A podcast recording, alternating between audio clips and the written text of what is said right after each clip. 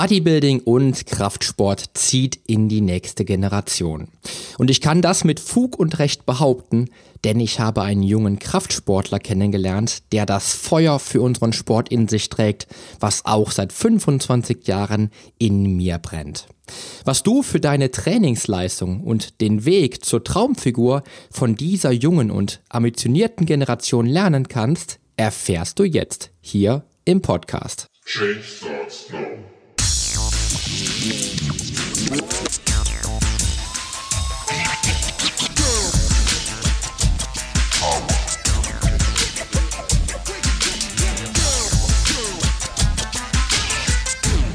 Change Starts Now, der Fitness-Podcast mit dem Figurexperten.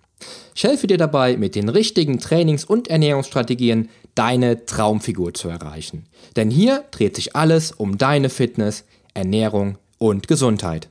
Viel Spaß!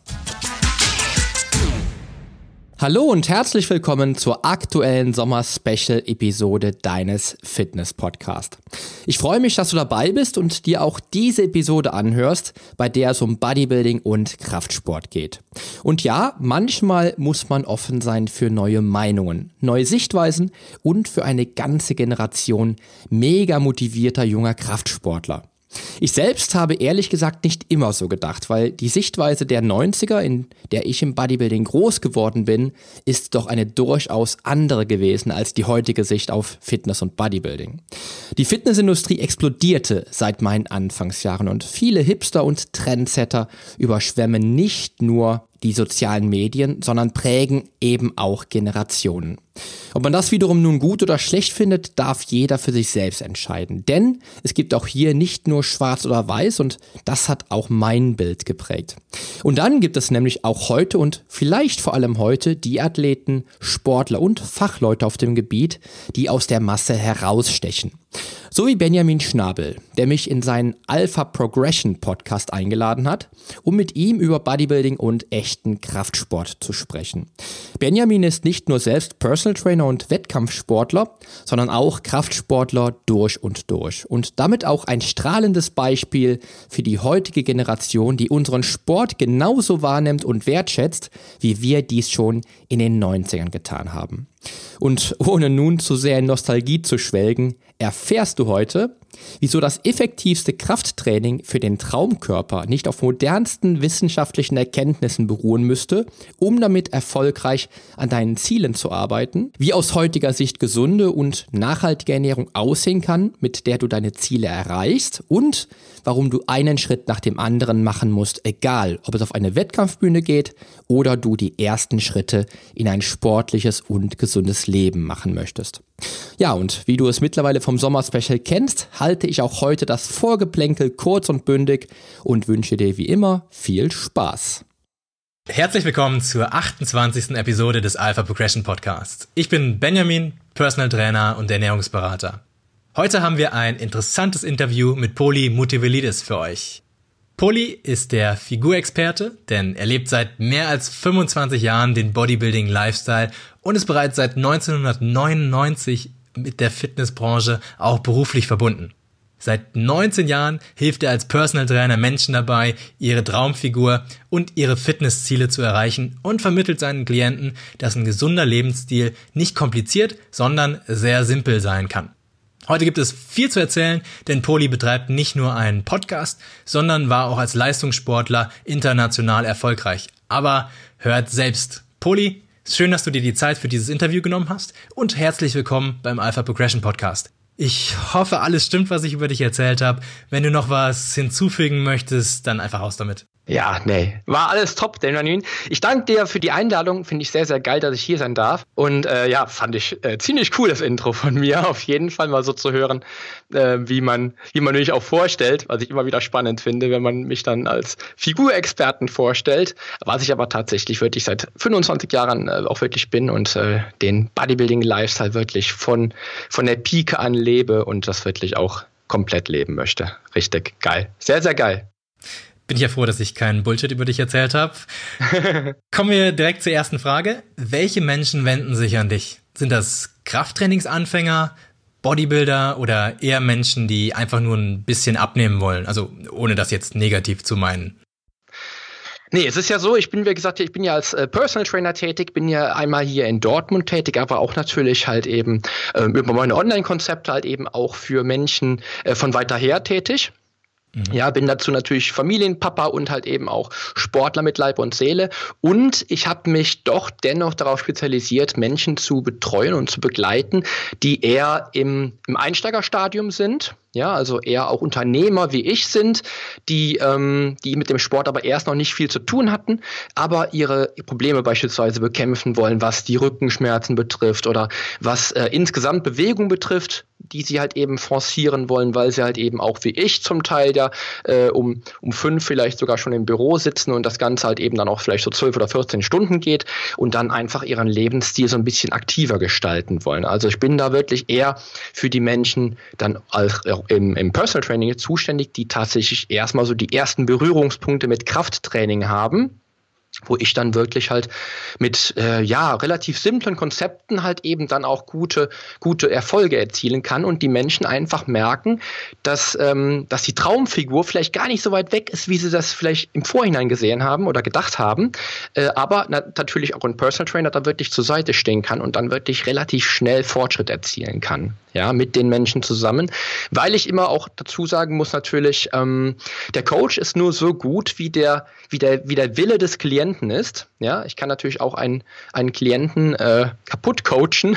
wenn er nicht, wenn er nicht möchte, dann möchte er nicht. Darum ist es auch immer ganz, ganz wichtig, dass auch natürlich dann der Wille auch zum Ziel dann eben vor, äh, vorlebt. Und ähm, bei vielen, vielen meiner Klienten ist es halt wirklich so, dass sie halt über die Jahre äh, ein sehr erfolgreiches Business aufgebaut haben, aber darüber äh, hinaus natürlich ihre Gesundheit so ein bisschen hinten angestellt haben. Und das ist immer so meine Aufgabe dann auch als Personal Trainer oder auch Online, Online-Coach, auch da natürlich zur Seite zu stehen. Und natürlich äh, ist es auch immer so, dass mich natürlich viele Unternehmer dann auch ja ähm, dann auch zu meinem eigenen äh, Business äh, dann auch befragen, wie ich das denn gestalte, dass ich halt eben ähm, als Unternehmer äh, tätig bin und trotzdem noch immer noch sehr, sehr aktiv sein kann. Was klar natürlich für einen Personal Trainer ganz normal ist, weil es natürlich mein täglich Brot ist und ich natürlich auch als Vorbild fungiere, aber dennoch ist es immer noch mal wieder schön, dass man dann auch Menschen auf der Ebene helfen kann, indem man einfach auch als Unternehmer äh, den Sport vorlebt. Und das ist so ein bisschen das, was ich tue. Also ich bin halt eben zuständig für, für den Einsteiger, der tatsächlich sein Leben verändern will will und mithilfe eines Personal Trainers dann auch aktiver werden möchte und einfach gesünder werden möchte. Das ist so mein täglich Brot. Klingt ziemlich facettenreich auf jeden Fall und klingt nach einem Tag, der ganz schön lang sein muss. Zum Teil, zum ja. Teil. Also wir, wir, haben, äh, wir haben Zwillinge, also ich bin Papa von Zwillingen auch, das kommt ja noch hinzu. Unsere Zwillinge werden jetzt am dritten ähm, oder wurden am, ich weiß nicht, wann kommt das Interview raus? Ähm, vermutlich am Sonntag, also Anfang März. Cool. Ja, unsere Zwillinge werden am 3.3. Äh, neun Monate alt. Das heißt also, wir haben relativ schlaflose Nächte und ähm, mein Bürotag fängt auch zum Teil um um vier, halb fünf an in der Früh.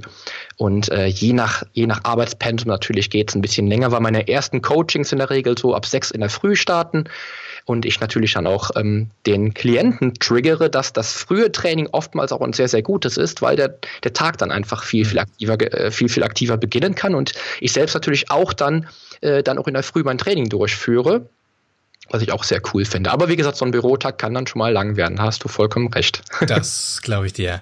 Okay, lass uns mal ganz allgemein beginnen und beim Thema Gesundheit ansetzen. Was ist für dich die Definition einer gesunden Ernährung? Also kann ruhig unabhängig vom Thema Abnehmen oder Muskelaufbau sein.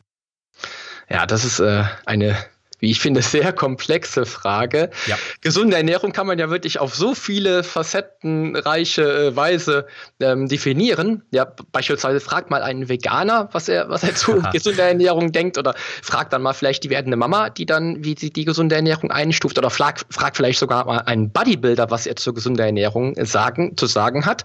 Und du wirst unterschiedlichste Meinungen bekommen. Ähm, grundsätzlich kann beispielsweise gesunde Ernährung bedeuten, dass du halt intermittierend fastest. Es kann bedeuten, dass du, äh, dass du acht Mahlzeiten am Tag isst, wenn die halt eben entsprechend zielgerichtet sind. Ähm, da da, da gibt es einfach eigentlich keine einfache Definition. Ja. Ähm, Gesunde Ernährung kann auch bedeuten, das ist bei mir so der Fall, dass es sehr, sehr intuitiv ist, dass du intuitiv handelst, intuitiv isst, ja, äh, auf die Signale des Körpers achtest, Ne? Beispielsweise kann es sein, wenn du, du hast Lust auf oder Hunger auf eine Banane, vielleicht ist es dann so, dass du, dass dein Körper nach Kalium nach Kalium fragt, oder? Vielleicht hast du Lust auf Brokkoli und dein Körper hat einen, vielleicht einen leichten Vitamin C-Mangel. Ja, also. Auf Pizza? Auf Pizza, mh, mm, ja, dann, dann hast du einfach vielleicht, äh, bist du im Blutzuckerspiegel vielleicht ein bisschen gering. Wer weiß, ist ein Blutzuckerspiegel im Keller? Weiß man nicht. Ähm, aber so ein bisschen intuitiv handeln kann halt eben äh, grundsätzlich gesunde Ernährung bedeuten. Bei uns ist es auch so, wir haben seit ungefähr, ich glaube, drei Jahren haben wir einen sehr, sehr großen Biogarten hinterm Haus. Also wir haben uns ein, ein großes Stück Land gekauft wo wir eigenes Gemüse anbauen. Das kann auch unheimlich äh, zur gesunden Ernährung beitragen. In dem Falle, dass beispielsweise unsere Kinder lernen, ähm, wie denn so eine Karotte aus dem Boden kommt oder wie dann so eine Kartoffel aussieht, wenn die ausgemacht wird oder wie so eine Zucchini aussieht, wenn die aus dem Boden kommt oder wie die wächst oder ein Kürbis. Ja, das kann auch alles zur gesunden Ernährung beitragen, indem man einfach so ein bisschen auch ähm, das so ein bisschen lebt und bewusst, bewusst lebt einfach. Ne? Also gesunde ja. Ernährung hat auch viel, aus meiner Sicht viel mit Bewusstsein zu tun.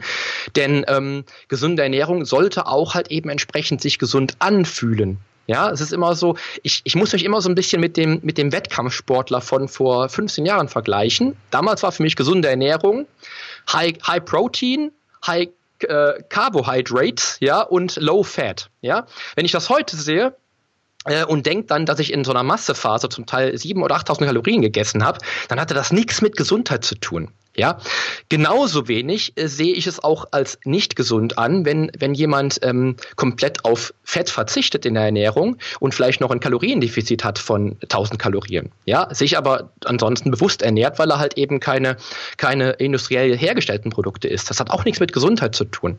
Ja, ähm, zum, zu, zum anderen ist es natürlich so, dass jetzt wenn wir jetzt wieder auf das Beispiel von der schwangeren Frau zurückkommen, die Schwangere vielleicht weiß, dass das gesunde Ernährung bedeutet, dass sie vielleicht auf, auf ihre Kalorien, auf ihre isokalorischen Kalorien vielleicht nochmal 200 Kalorien draufrechnen sollte für das Baby, was dann, was dann in neun Monaten kommt. Ja, das kann auch bedeuten, dass sie, dass sie da einfach bewusster wird und sich bewusst macht, was dann für, für sie, für ihren aktuellen Zustand Gesundheit bedeutet. Ja, grundsätzlich ist es auch so, dass ich, dass ich gesunde Ernährung als funktionelle Ernährung definiere. Ja, was bedeutet, dass ich dem Körper alle Nährstoffe zugeben muss, die er halt eben benötigt. Ja, ohne ihn irgend, in irgendeiner Weise einzuschränken durch beispielsweise einen Diätplan. Ja, das heißt also, ich will da auch versuchen, ähm, meine Ernährungsstrategie entsprechend halt zu planen und natürlich entsprechend dem Körper alle Lebensmittel, alle Nährstoffe, wie der Name es schon sagt, dem Körper alle Stoffe zu geben, die ihn nähren, die ihn nähren sollten. Ja, ja. ja?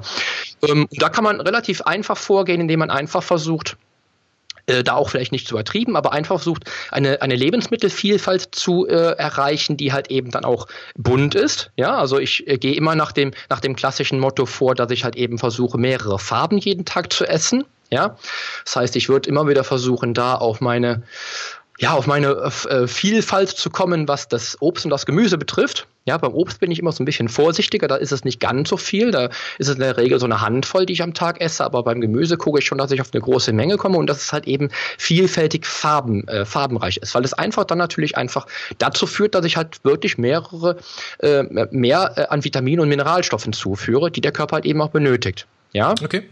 Dann dann, dann ist es so, dann ist es so mittlerweile für mich so, dass ich einfach auch bewusster esse, was bedeutet, dass ich vielleicht auch weniger tierische Lebensmittel esse. Ja, auch das ist, ähm, wenn ich mich jetzt vergleiche mit vor 15 Jahren, ganz, ganz anders, weil vor 15 Jahren war es so, dass ich jeden Tag mindestens 500 Gramm Fleisch gegessen habe. Das werde ich, äh, ist in heutiger Zeit nicht mehr der Fall. Heutzutage esse ich maximal 200 Gramm oder 300 Gramm Fleisch in der Woche ja, und dann auch wirklich bewusst gutes Fleisch vom Bauernhof, von nachhaltiger ähm, Zucht beispielsweise und da so ein bisschen drauf achte. Dazu kann es natürlich auch, äh, kann auch gesunde Ernährung bedeuten, dass ich halt eben ausreichend Fette zuführe. Ja, bei mir ist das in der Regel so, dass ich, dass ich mindestens 100 Gramm in Form von Fetten zu mir nehme. Ja, das kann äh, das Leinöl sein oder das Walnussöl im, im Proteinshake oder im Salat oder im, im ähm, äh, doch im, im Salat. Ähm, das kann aber auch bedeuten, dass ich beispielsweise ein Avocado jeden Tag esse oder vielleicht gucke, dass ich halt drei oder viermal die Woche wirklich guten, fettreichen Fisch esse, wie eine Makrele oder, Forelle oder Forelle oder sowas. Ja? Ähm, dazu zählt für mich bei gesunder Ernährung auch, dass ich halt eben versuche, Zucker und, äh, und, und, und Salz zu meiden. Also grundsätzlich versuche halt eben Lebensmittel zu essen, die jetzt nicht unbedingt eine, eine lange Zutatenliste haben. Ja. Mhm. Und es kann aber auch damit zu tun haben, dass, was ich eben schon anspielte, einfach bewusst zu sein, achtsam zu sein, ja. Ähm, was ich ganz, ganz vielen Klienten beispielsweise rate, ist, dass sie sich bewusst hinsetzen und essen. Am besten mit der Familie. Ja, weil, weil, weil ähm, am Tisch sitzen und essen einfach was Soziales ist. Ja, wenn man sich mit der Familie unterhält am Tisch, mit den Kindern, wie wir, wie wir das auch dann demnächst machen, wenn die Kinder dann auch feste Nahrung bekommen, möchte ich mit meinen Kindern zusammen am Tisch sitzen und essen und dann vielleicht sprechen, weil es einfach was unheimlich Wichtiges ist, was Wertvolles ist, was auch zur gesunden Ernährung und zu, zu einem gesunden Lebensstil beitragt, äh, beitragen, äh, beitragen kann, aus meiner Sicht, aus meiner ganz persönlichen Sicht, weil soziale, soziales Miteinander in der Familie ganz, ganz wichtig ist und auch zum Wohlbefinden beiträgt. Da sagst du was ganz ja? Wichtiges gerade, also am Ende dieses äh, achtsam auch nicht nur was man isst, sondern auch wie man isst. Also zum Beispiel meine, meine Freundin ist auch Ernährungsberaterin und sie ist äh, Trainerin, das heißt ähm, für Achtsamkeit und emotionale Kompetenz und da lernt man dann eben auch, dass nicht nur was man isst, sondern halt wie man isst, dass man bewusst essen soll und dadurch, man, das weiß vermutlich auch jeder, automatisch häufig auch weniger Kalorien zuführt und da eben die meisten zu viele Kalorien essen, nehmen sie dadurch ab und werden gesünder und das ist dann schlussendlich auch eine gesunde Ernährung. Ne? Aber wie du schön gesagt hast, insgesamt natürlich immer im Kontext zu betrachten, ne? eine gesunde Ernährung. Ah, genau. Ja. Genau, genau. Ah, ist einfach so, ist einfach so zu sehen. Also äh, man, man, darf auch nicht vergessen, dass man, dass man das Sättigungsverhalten so ein bisschen regulieren ja. kann. Wenn du jetzt, wenn du, wenn du dir zwei Teller, zwei große Teller ähm, äh, reinhaust in einer Viertelstunde, ist das was anderes, als wenn du wirklich bewusst vielleicht einen ähm, großen Teller mit Gemüse und vielleicht ein bisschen Fleisch und, und ähm, noch eine Beilage innerhalb von einer halben Stunde ist, beispielsweise. Ne? Dass du einfach halt merkst, deine Sättigung findet so nach 15 bis 20 Minuten statt. Ja, und dann isst du auch bewusster und weniger, wie du es richtig erkannt hast, wie du es richtig sagst. Ja, und dann ist es wichtig aus meiner Sicht, dass man auch ausreichend viel trinkt, weil das ist aus meiner Sicht äh, der Fettverbrenner Nummer eins, den die meisten komplett missachten. Äh, ich habe das oft, wenn ich im Coaching sitze und frage dann nach dem Trinkverhalten bei den Klientinnen, bei den neuen Klientinnen, und die sagen mir dann, ja, sie trinken mindestens 3, äh, 500 Milliliter am Tag. Mhm. Und äh, ich denke dann, oh, ja, das ist dann, da haben wir wieder so eine Stellschraube, an der man schrauben kann. Ja, auch das ist halt wichtig. Also einfach so ein bisschen bewusster machen, was man tut. Man sollte sich wirklich auch das ganze, das ganze Thema so ein bisschen globaler, äh, globaler betrachten. Ja, ich habe in den letzten Monaten unheimlich viel mit, mit Menschen äh, zu tun gehabt, die sich äh, vegan ernähren, die sich sehr, sehr bewusst ernähren, die sich naturbelassen ernähren, die, die sich äh, wirklich ähm, mit Bioprodukten auseinander, auseinandersetzen oder tatsächlich selbst auch anbauen wie wir. Äh, oder die vielleicht sogar selber ähm, äh, Tiere züchten. Das tun wir jetzt nicht, aber ähm, die einfach viel, viel bewusster essen. Ja. Ja, und das ist ein wichtiges, ein wichtiger Aspekt, der auch für mich persönlich heutzutage, nicht damals, aber heutzutage zur gesunden Ernährung definitiv beiträgt. Ja, auf jeden super, Fall. Auf jeden Fall nicht zu unterschätzen. Gehen wir mal ein bisschen näher auf das Thema Abnehmen ein. Wenn jetzt jemand zu dir kommt, der ziemlich übergewichtig ist, sich katastrophal ernährt, überhaupt keine Ahnung vom Thema Ernährung hat und abnehmen möchte. Wie würde dein Vorgehen als Coach aussehen und was würdest du ihm als allererstes empfehlen zu ändern? Ja, auch ähm, wieder eine Frage, die ich mit der ich täglich zu tun habe. Mhm. Äh, weil grundsätzlich kommen die Leute natürlich zu mir, weil sie halt einfach äh, gecoacht werden wollen und weil irgendwas nicht so rund läuft. Ja?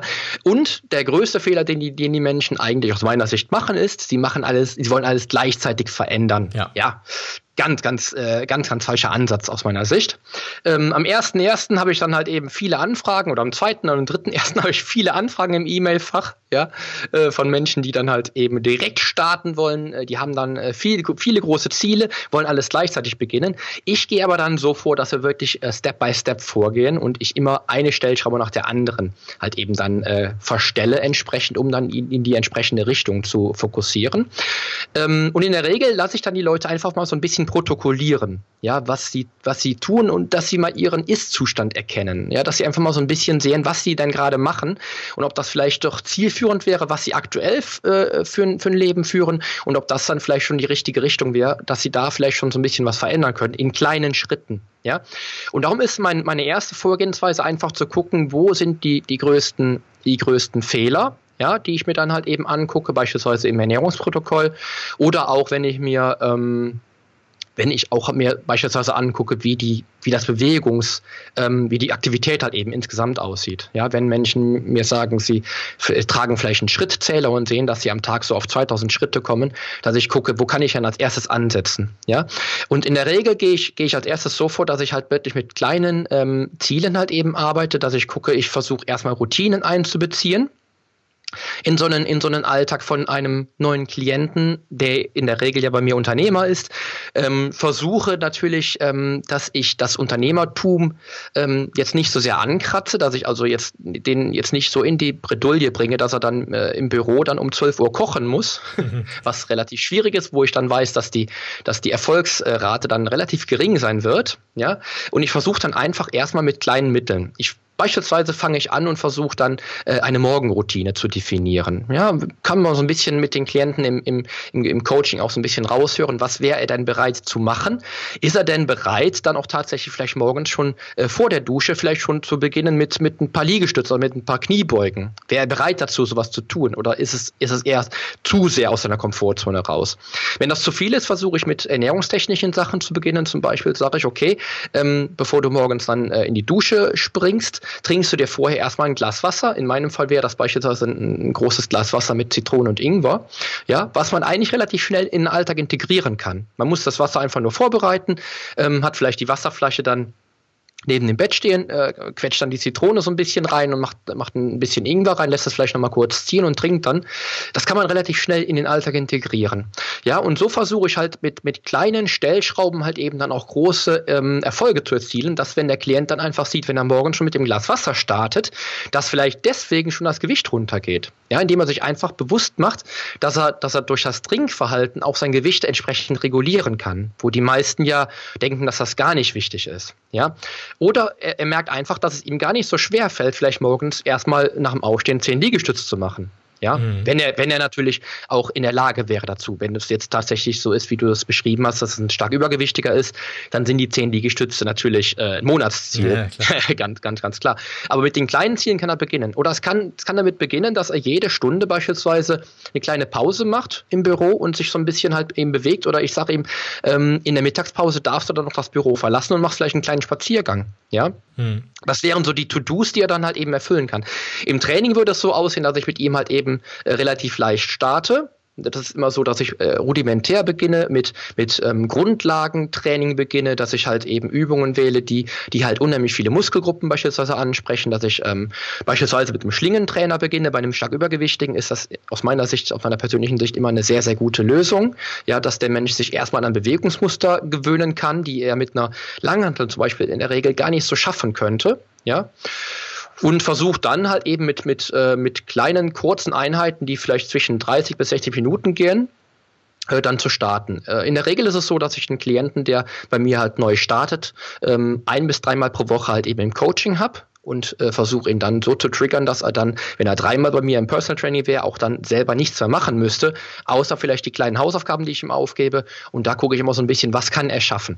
Was, was wichtig ist, dass wir, dass wir jeden Monat immer nur ein Ziel angehen. Ja, also ich äh, versuche dann tatsächlich Monatsziele zu definieren. Das heißt also, ich möchte, dass er visualisiert, was er am Ende des Monats schaffen will. Ja, ähm, das heißt, ich setze einmal ein großes Ziel, was will er überhaupt schaffen und setze dann kleine Monatsziele und lass mir diese Monatsziele per Vision Board zum Beispiel definieren, dass ich auch sehe, dass er sich damit auseinandersetzt und dass er, dass er sich selber sehen kann. Dass er sich selber sehen kann, vielleicht in seiner Traumfigur. Ja, oder wo er sehen kann, was kann ich denn in so einem Monat schaffen. Ich äh, spreche mit ihm die Ziele ab, was er, was er realisieren könnte. Und dann möchte ich natürlich, dass der Klient sich wirklich am besten Tag für Tag mit dem Thema befasst. Aber immer nur ein Thema gleichzeitig, dass er wirklich dann versucht, erstmal das zu schaffen, ähm, dann vielleicht die Ernährung so ein bisschen umzugestalten, dass er nicht auch da alles äh, umändern muss, weil aus meiner Sicht, die Dropout-Quote ist aus meiner Sicht halt eben sehr, sehr hoch, wenn der Klient anfängt. Ernährung komplett. Ähm, er ist vielleicht Raucher gewesen, versucht aufhören zu rauchen, versucht aufzuhören zu rauchen. Dann ist er jemand, der äh, Zuckerjunkie ist und versucht gleichzeitig den Zucker wegzulassen. Ja, heißt also Haribo ja, ganz krass. Dann versucht er viel zu schlafen, weil er, weil er weiß, dass er wenig schläft. Ja, dann versucht er gleichzeitig sein Sportprogramm und da machen die meisten ja dann die fünf, sechs äh, Tage pro Woche. Hm. Das ist auch äh, die Ausfallquote sehr, sehr hoch. Und dann versucht er natürlich auch noch ähm, das Ganze halt eben mit seinem Alltag zu kombinieren, was dann auch oft immer wieder so ein bisschen auf, auf Reibungspunkte trifft, wenn er dann halt einfach dann merkt, dass, ähm, dass das Business und der Familienalltag vielleicht gar nicht so kombinierbar ist mit dem, was er dann auch an Sportprogramm halt eben sich auf, ja auf, äh, aufbirgt.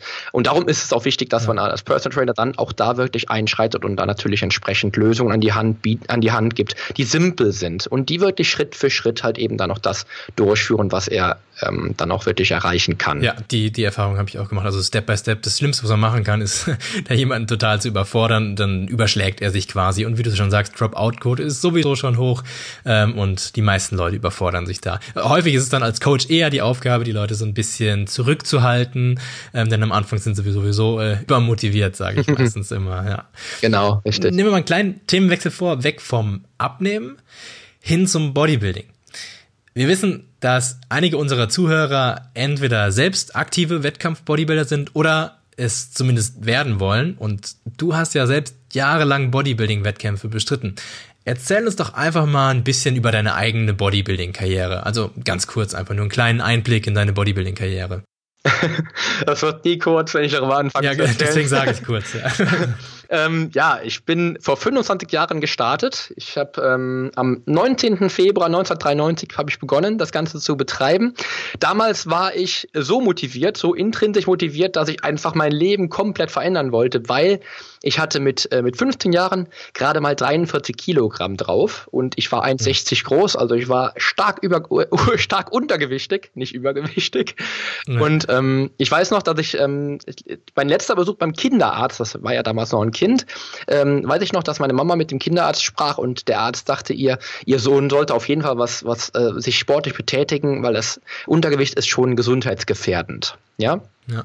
Also ähm, bei mir war das einfach so, ich habe ähm, viele Motivationsfaktoren gehabt. Ich habe äh, dann irgendwann, bevor ich dann begonnen habe, ich glaube eine Woche bevor ich begonnen habe, habe ich äh, nochmal Arnold Schwarzenegger im Fernsehen gesehen. Ich weiß nicht mehr, was für ein Film das war, aber ich glaube, das war irgendwie was mit Conan oder Red Sonja. Auf jeden Fall war Arnold Schwarzenegger in Topform hm.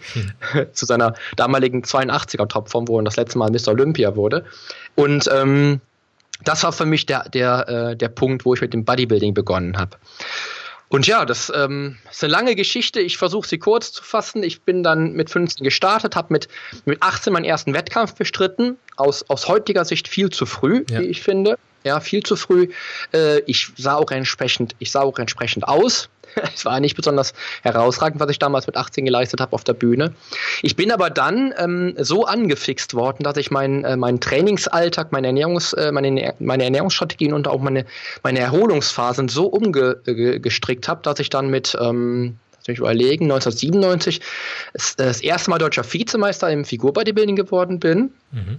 Und dann ähm, 98, glaube ich, war es bei meinem ersten ähm, World Cup Prix dabei war, also bei meiner ersten WM dabei war. Ich war da zwar nur auf Platz 40 oder so, weiß es nicht, aber ich war einfach so von diesem Sport so fasziniert, dass ich, dass ich immer weitermachen wollte. Und das hat dann dazu geführt, dass ich dann 1999 bei der FIBO in Essen, das weiß ich noch, wie, als wenn es gestern gewesen wäre, als wenn es heute gewesen wäre, bei der FIBO in Essen vor 6000 Zuschauern dann Mr. Germany geworden bin als Junior und dann halt eben, dann halt eben dann ja, ich glaube, einen Monat später nach Griechenland geflogen bin und meinen ersten WM-Titel gewinnen konnte als Junioren-Bodybuilder äh, in der Figurklasse. Nicht schlecht. Ja, und das hat dann dazu geführt, dass ich dann drei Jahre in Folge dann international ungeschlagen geblieben bin. Ich bin also als Junior gestartet, bin Weltmeister geworden, hatte dann die Quali schon für, das, für die Männerklasse. Das war damals Männer Fitness, glaube ich. Das war dann 2000 da war ich auch noch relativ, ja, wenn ich es heute sehe, ah, ich war nicht in Topform, aber ich bin ähm, für zur damaligen Zeit habe ich äh, die Form äh, geliefert, die ich brauchte, um dann auch Weltmeister werden zu können und bin dann 2001 in meiner absoluten ähm, Topform meines Lebens äh, Weltmeister in der Figurklasse geworden in der Männer-Athletik-Klasse und habe dann auch noch den Gesamtsieg geholt in der Klasse. Also konnte den Klassensieg holen und auch den Gesamtsieg holen und das war so für mich der aller, allergrößte Erfolg meines Lebens in meiner Bodybuilding-Karriere, weil ich dann zwei Jahre später leider meinen WM-Titel verloren habe bei der WM, bin Dritter geworden und dann habe ich, glaube ich, 2005 nochmal die Universum mitgemacht, bin auch Dritter geworden und habe dann meine aktive Karriere im Bodybuilding auch dann beendet, das Ganze. Aber ähm, es ist so die klassische Bilderbuchkarriere vom dünnen Stritzelchen, ja. der dann plötzlich von, der dann plötzlich äh, der, der Stärkste in der Stufe war. Ich wollte da, ich wusste noch, ich weiß noch, dass ich dann irgendwann, wenn ich dann ehemalige Schulkameraden getroffen habe, die wollten alle mit mir befreundet sein, mhm. weil ich äh, in, immer wieder in Zeitungen drin war, wo dann mein Bild äh, abgebildet war und in Fitnesszeitungen war ich drin. wo ich einen Artikel bekommen habe und alles Mögliche. Und das war schon ziemlich cool für den jungen Mann, der ich damals war, dann äh, so eine Wertschätzung zu erfahren von außen und dann wirklich so viel erreichen zu können, den Sport, den ich über alles liebe. Das definitiv. Kann ich mir vorstellen, ziemlich beeindruckend auf jeden Fall. Äh, wem würdest du empfehlen, an einem Bodybuilding-Wettkampf teilzunehmen und wem würdest du davon abraten? Ja, ich habe ja eben schon gesagt, also ich bin ja mit 18 Jahren das erste Mal gestartet. Also ähm, ich denke, dass ich damals viel zu jung war für, für die aktive Bodybuilding-Karriere. Ich hätte vielleicht noch vier oder fünf Jahre warten müssen. Dann hätte ich vielleicht auch dann ähm, wäre ich direkt durchgestartet. Ich glaube, du warst mit, da. Mit mehr Masse, viel, viel meinst du? Dann, ah, mit Masse. Ja. Ich war bei meinem ersten Wettkampf hatte ich, äh, ich glaube, 68 Kilo. Ja, ja. Also das war lächerlich. Bei meinem letzten Wettkampf bei der Universum war ich, glaube ich, äh, ich glaube, irgendwas zwischen 89 und 91 Kilo auf der Bühne. Welche Größe? Ich bin 1,70. Ich bin 1,70 Boah, groß. Also, relativ klein und aber das ist so viel Gewicht dann, ne? Ja. Also ordentlich Masse, krass. Ja, ja und ich habe dann auch wirklich halt, äh, ich habe, ähm, ich sag ja, von 2000 bis 2001 einen sehr, sehr guten äh, Schuss nochmal gemacht, weil ich äh, 2000 habe ich äh, das Heavy Duty Training für mich entdeckt und da enorm extrem aufgebaut und äh, mhm. starke Fortschritte gemacht, nochmal von, von 1999 an bis auch 2001, wo ich wirklich in der Form meines Lebens war. Äh, für mich persönlich in der Form meines Lebens war. Und äh, das hat auch dann dazu geführt, dass ich einfach da auch wirklich in absoluter Bestform dann auch ähm, ja, gewonnen habe. Ja, definitiv. Du bist ja immer so ein bisschen, ein bisschen selber sehr kritisch. Äh, man, man muss natürlich auf der Bühne stehen, man muss, man muss sich dessen bewusst sein, dass man der Beste ist. Ja, ob man das dann wirklich ähm, immer ist, das weiß man natürlich immer nur dann, wenn man die Gegner sieht. Ja, ich für meinen Teil ähm, habe visualisiert und wusste schon ein halbes Jahr vorher, dass ich, dass ich Weltmeister werden würde. Aber ähm, trotzdem ist es dann nochmal wieder so, dass dann vielleicht jemand kommen kann, der doch ein bisschen besser ist als du. Mhm. Und äh, es äh, war dann glücklicherweise aber dann 2001 doch nicht der Fall. ja, und ähm, wenn ich jetzt heute zurückblicke, würde ich sagen, du darfst als als Sportler niemals unterschätzen, was dahinter steht. Ja, ich sehe es immer so ein bisschen mit Facebook und Instagram. Ich finde das total cool, dass die jungen Sportler da auch so viel auch irgendwie von sich preisgeben. Ich würde es nicht machen. Ich würde beispielsweise niemals äh, meine Form posten, bevor ich auf der Bühne stand. Ja, einfach aus strategischen Gründen. Ich will gar nicht, dass, dass meine Gegner wissen, wie gut ich in Form bin. Ja, ähm, was aber auch bei, bei Facebook und Instagram nie so wirklich durchkommt, ist das ganze, die ganzen negativen Aspekte, die dahinter stehen. Ja, ähm, ich weiß, dass ich in meiner aktiven Wettkampfkarriere ähm, mir, mir, nicht wirklich viel, ähm, ich darf es jetzt nicht so negativ ausdrücken, aber ich habe mir nicht so viel Mühe gegeben bei meinen, bei meinen damaligen Beziehungen beispielsweise. Ja, also ähm, ich habe viele Menschen in meinem Leben gehabt, die mir wichtig waren. Ähm, viele Beziehungen habe ich ähm, kaputt gehen lassen, glaube ich, auch als aktiver Sportler. Ja, ich bin natürlich glücklich, dass ich meine, meine Frau kennengelernt habe, dann nach der sportlichen Karriere, dass die, dass die äh, nicht in mein Leben getreten ist, als ich noch aktiver Sportler war. Wer weiß, was da passiert wäre, weiß man alles nicht. Ich bin glücklich, dass ich meine Kinder habe. Ja. Ähm, das ist alles cool, aber ähm, ich glaube, dass, dass, dass da viel mehr dahinter steht. Also ich kenne so viele Wettkampfsportler, dessen äh, Beziehungen kaputt gehen während der Wettkampfvorbereitung, wo die Freundin oder die Frau dann ähm, die Segel streicht und dann äh, das nicht mehr mitmacht, was die dann durchziehen wollen, die Athleten. Ich kenne es ja selbst. Ich habe, wie gesagt, habe ich eben, eben erwähnt, ich habe 24 Stunden den Bodybuilding-Lifestyle gelebt ja, das tue ich auch heute noch, aber nicht mehr so lange in dem, in dem Umfang. Ich kann das einfach nicht mehr, weil ich andere Verpflichtungen noch habe, so wie du natürlich ja. dein Business und meine Familie, die mir sehr, sehr wichtig ist, die mir das Wichtigste auf der Welt ist. Oder aber auch natürlich mein Business, was ich, was ich einfach liebe.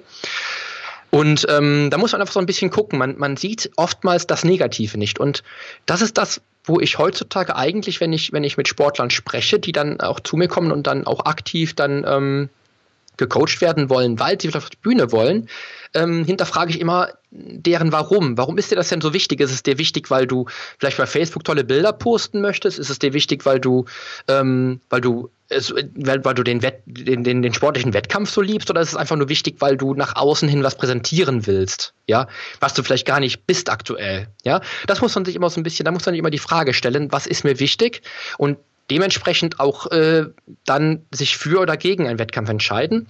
Ähm, man darf aus heutiger Sicht natürlich nie vergessen, dass der, der Bodybuilding-Sport oder ähm, den Sport, den du durchführst, also die Men's Physik-Klasse, dass die unheimlich populär ist, dass aber trotzdem ähm, schwer wird für den einzelnen Athleten wirklich erfolgreich damit zu sein. Ja, und das darf man niemals unterschätzen. Also die meisten, die auf die Bühne gehen, werden niemals jemals einen internationalen Titel gewinnen. Ja.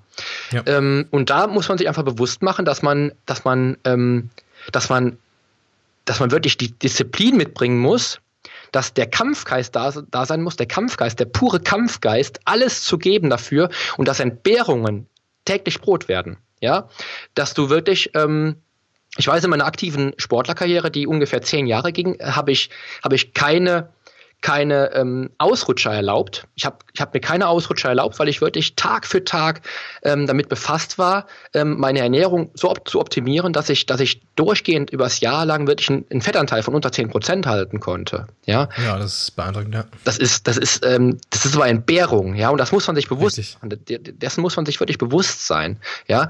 Ähm, es ist nicht immer nur alles so glamour, wie es bei Facebook präsentiert wird oder wie es bei Instagram präsentiert wird, was aus meiner Sicht auch äh, viel, viel Verunglimpfung ist, was dann auch so Sportler betrifft.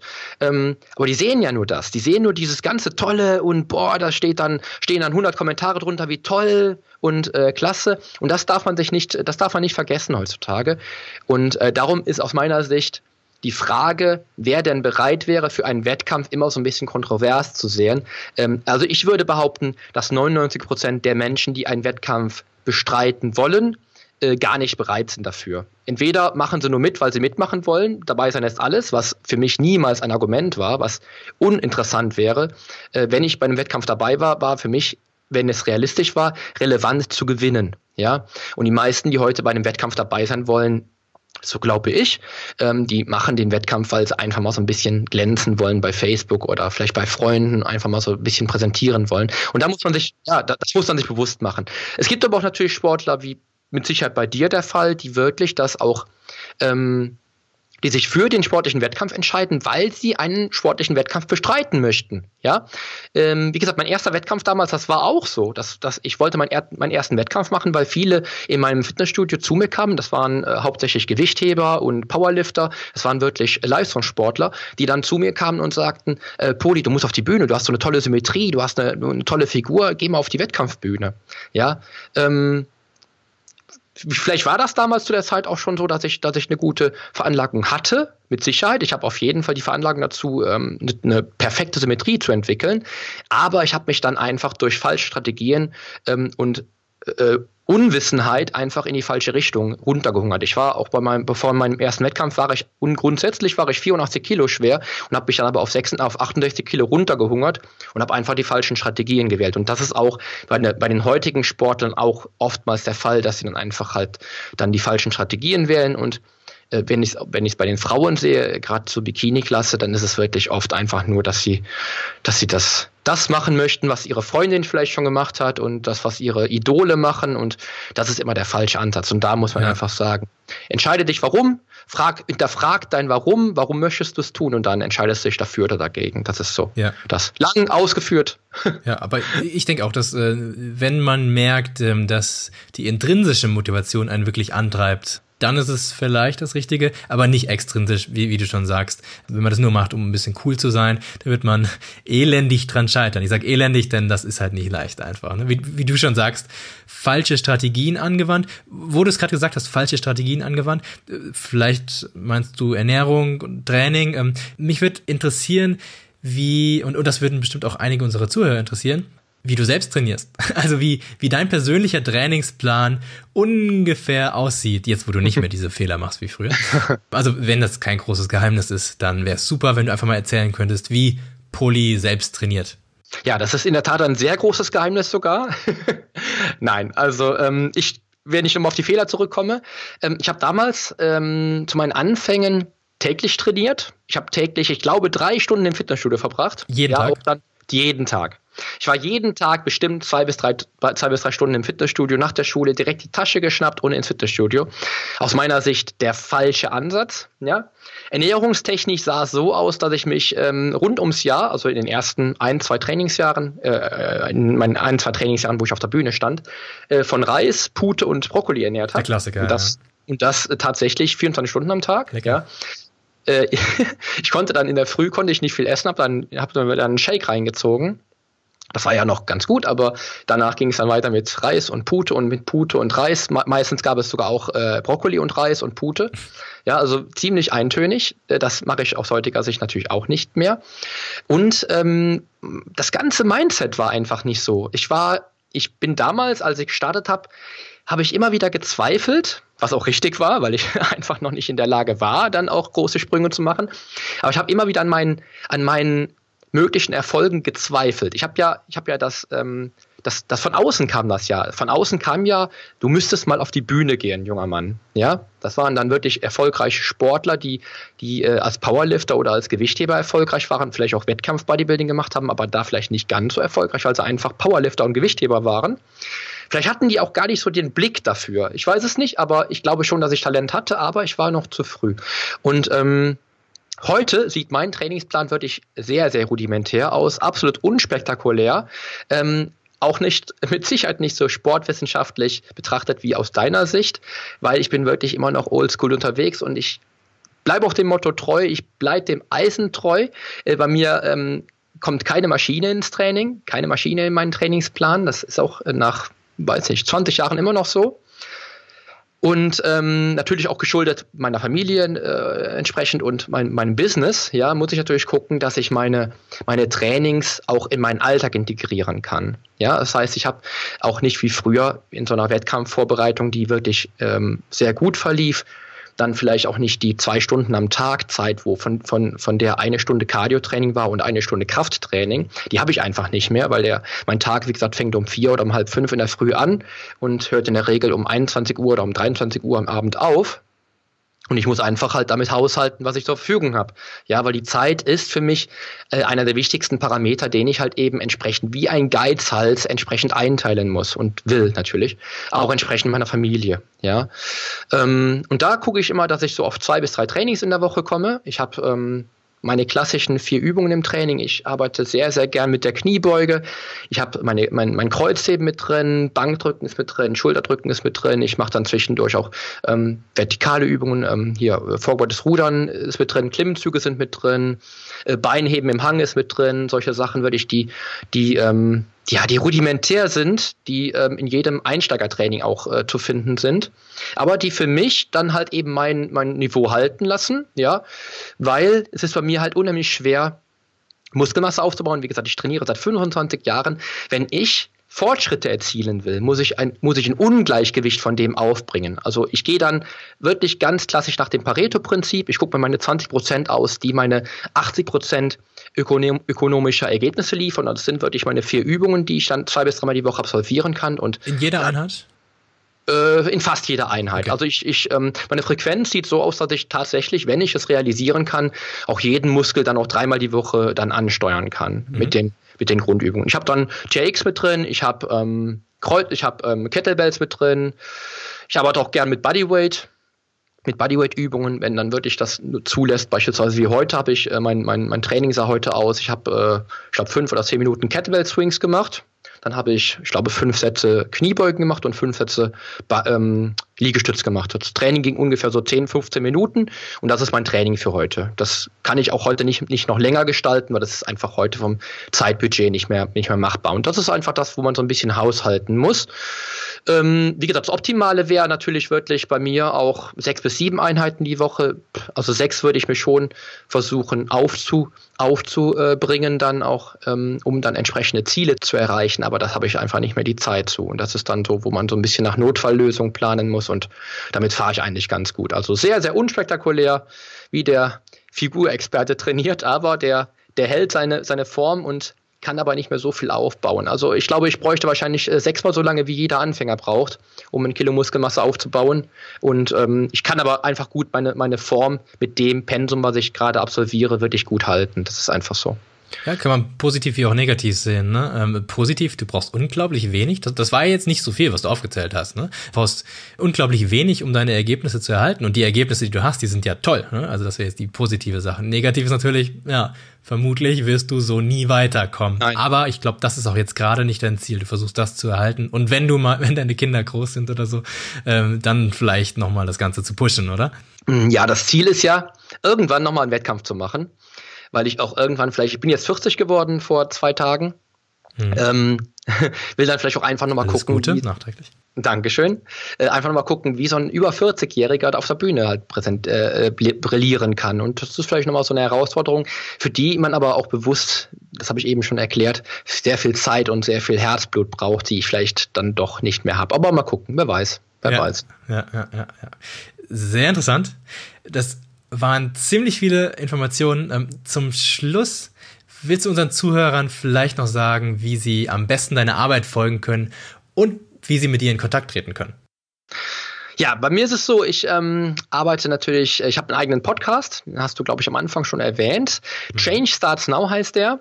Und äh, darüber äh, bringe ich, bring ich jede Woche halt eben aktuelles Wissen raus, was halt eben Bodybuilding betrifft, was den Fitnesssport betrifft, ähm, Strategien zur Ernährung, Strategien zum Training, auch vielleicht zielgerichtetes Training für verschiedene ja, äh, Zielgruppen auch, dass man, dass man versucht oder schaffen kann, als Unternehmer auch natürlich sein, sein Trainingspensum zu erzielen, so wie ich das beispielsweise schaffe mit meinen drei Einheiten in der Woche, ähm, um dann wirklich auch vielleicht eine, ein gewisses Niveau zu halten Darüber hinaus habe ich eine Facebook-Gruppe zum Thema. Die kann man ja vielleicht noch in den Show Notes verlinken. Definitiv. Ähm, Genau, wo es äh, auch um Ernährung und Training geht, ums Mindset geht, äh, was auch aus meiner Sicht elementar ist, weil man halt mit dem richtigen Denken, äh, wie es schon in der Bibel steht, Berge versetzen kann. Denn ähm, das lernt der Klient bei mir als erstes, dass das Denken muss auf seine, auf seine Ziele ausgerichtet sein, um dann auch wirklich zielführend zu werden. Ähm, er muss sich darüber bewusst werden, was er will und ähm, das ist, kommt auch in der Facebook-Gruppe immer ganz gut durch, denke ich mal, hoffe ich. Und ähm, da findet man mich auch. Und dann habe ich natürlich noch einen Instagram-Account, ähm, den ich so, den ich so lala führe. Dennoch bin ich auch da immer wieder mal zwischendurch äh, anzutreffen. Auch darüber beantworte ich Fragen, wenn dann jemand äh, mir schreibt beispielsweise oder Fragen hat, kann man mich natürlich auch darüber kontaktieren, kann man auch nochmal verlinken. Und äh, meine Hauptanlaufquelle ist natürlich meine Homepage polyonstage.de, wo dann halt auch jede ähm, aktuelle Podcast-Episode online geht, wo Blogbeiträge entstehen, ähm, die ich halt eben dann auch in der entsprechenden äh, Woche schreibe, äh, wo es sich auch um Ernährung dreht um die Trainingsstrategien, um Ernährungsstrategien etc. Und natürlich, natürlich kann man mich darüber auch buchen als Coach, als Personal Trainer. Ich mache ähm, grundsätzlich Personal Training im 1 zu 1. Das heißt, wenn Klienten hier aus der Umgebung kommen, die ich dann wirklich ähm, 1 zu 1 trainieren kann, in der Regel gucke ich, dass ich, dass ich halt versuche, Klienten so bis 50 Kilometer in, im Umkreis halt eben zu trainieren und denen das entsprechend zu bieten, dass ich dann auch vor Ort bin. Oder ich habe natürlich auch über meine Online-Konzepte auch Klienten, die von weiter weg kommen können und beispielsweise einmal im Monat mit mir trainieren könnten. Ja, bei meinem 12-Wochen-Konzept beispielsweise sieht das so aus. Ähm, was wir aktuell oder was ich aktuell noch ein bisschen äh, aktualisiere, auch das Konzept wo ich einige, einige Neuerungen mit ein habe fließen lassen, was dann den Klienten noch mehr triggert und dann auch noch schneller ans Ziel führt, gerade wenn es um die zwölf Wochen geht, wo ich dann natürlich auch Ergebnisse abliefern möchte beim Klienten und auch bei mir selbst, weil das Ziel des Klienten ist mein Ziel, ganz, ganz, ganz klar. Und ähm, darüber kann man mich dann auch halt eben dann auch buchen als Personal Trainer, als Online-Coach und das sind so die Anlaufstellen im Netz, wo man mich dann finden kann. Super, da ist auf jeden Fall für jeden was dabei, denke ich. Vielen Dank, Pulli, für deine interessanten Antworten und dass du dir natürlich die Zeit genommen hast für das Interview. Sehr gerne. Wir wünschen dir noch einen wunderschönen Tag. Ich danke dir, Benjamin. Ich, ich euch auch.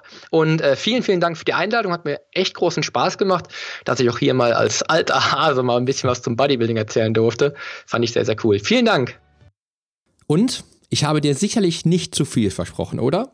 Denn Benjamin war nicht nur ein toller Gastgeber, sondern brachte auch genau die Themen zur Sprache, die heute elementar sind und auch in meiner eigenen Generation Erfolge und Zielerreichung garantiert haben. Ja, und vielleicht erzähle ich dir ja irgendwann in diesem Podcast von meinem Bühnencomeback. Wer weiß, wer weiß. Bis dahin darfst und solltest du aber auch bei Benjamin und seinem Alpha Progression Podcast reinhören. Und auch in diesem Falle hoffe ich natürlich, dass auch sein Podcast demnächst zu deinen Favoriten zählt. Ich freue mich wie immer, dass du dabei warst und wünsche dir nun einen großartigen Start in den Tag. Vielleicht mit einem sehr intensiven Krafttraining und neuer Motivation von Benjamin und mir in dieser heutigen Episode. Also, gib richtig Gas beim Training. Denn die Veränderung beginnt jetzt. Geh mit mir den ersten Schritt in ein sportliches und gesundes Leben in deinem Traumkörper. Dein Figurexperte und Fitnesscoach Poli Mutevelidis.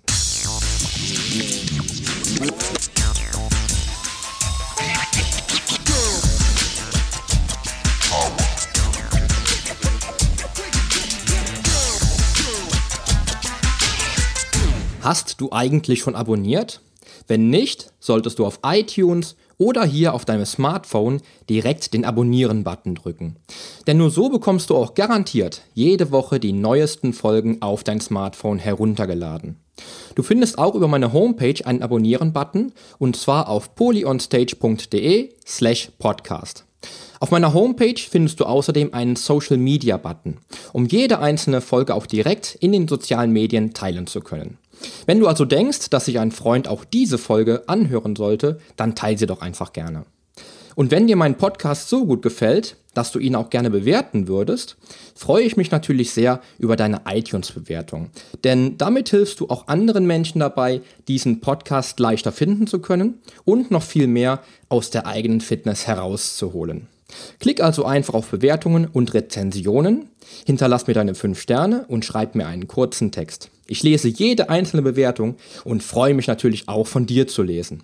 Also dann, wir hören uns bei der nächsten Folge.